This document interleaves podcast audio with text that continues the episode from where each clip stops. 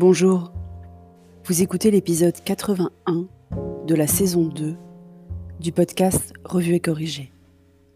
Cet épisode est tiré d'un billet du blog publié le 7 mars 2021 et s'intitule Encore un? Ça ne s'arrête donc jamais. Vendredi, pendant que j'étais au téléphone et devant mon ordinateur en même temps, j'ai interrompu une discussion professionnelle avec une amie personnelle, ce n'est pas incompatible, pour m'émouvoir d'un SMS reçu de Cher et Tendre qui était apparu au-dessus de mes travaux. Oui, je suis anti-notification, sauf pour les appels et les SMS, donc les e-messages apparaissent sur mon écran. Le contenu qui a provoqué cet arrêt intempestif? La mort de Patrick Dupont. Cher et Tendre lui-même était affecté, et dans ces cas-là, il partage. Normal.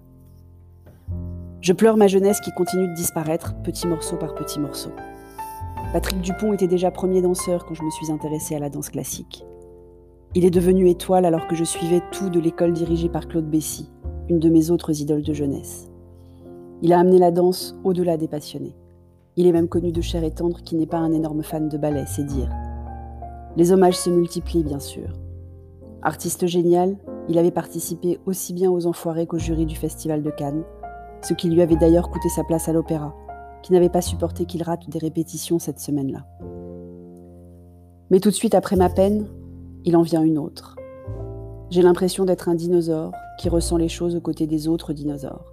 Vous savez, celles et ceux qui ont connu seulement trois chaînes, qui ont regardé émerveillé l'avènement de Canal, qui ont accompagné avec bonheur la montée des radios libres, qui ont vénéré les mêmes idoles. Parce qu'aujourd'hui, quels sont les communs d'une génération sursollicitée? Quelles idoles pleurera Petit Homme Et surtout avec qui? Je me rends compte de ma chance de pouvoir partager cette émotion avec cher et tendre, mais aussi cet ami au téléphone. Avec qui petit homme pourra-t-il raisonner?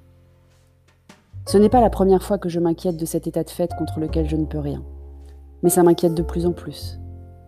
D'abord en tant que professionnel, parce que la culture commune crée un socle sur lequel on peut s'appuyer pour passer des messages au plus grand nombre, avec force, humour ou légitimité. Mais aussi en tant que citoyenne, parce que la culture commune soude, crée une identité collective, générationnelle, voire nationale. Et on a besoin de collectifs pour résoudre les problèmes du monde, non?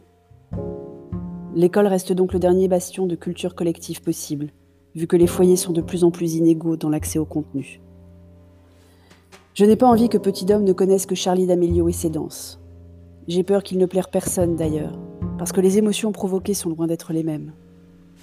Ou alors je suis trop Gen X boomer pour m'en rendre compte Pour finir, je laisse les lecteurs du blog avec Patrick Dupont dans ce que je considère une de ses plus belles interprétations.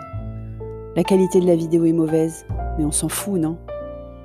Si vous voulez vous aussi regarder, rendez-vous sur le blog ou directement sur le lien YouTube que j'ai mis dans les notes d'épisode.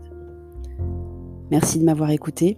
J'en profite pour vous signaler que j'ai ouvert un Buy Me a Coffee si vous voulez me remercier de ce podcast et du blog. Merci de m'avoir écouté. À bientôt.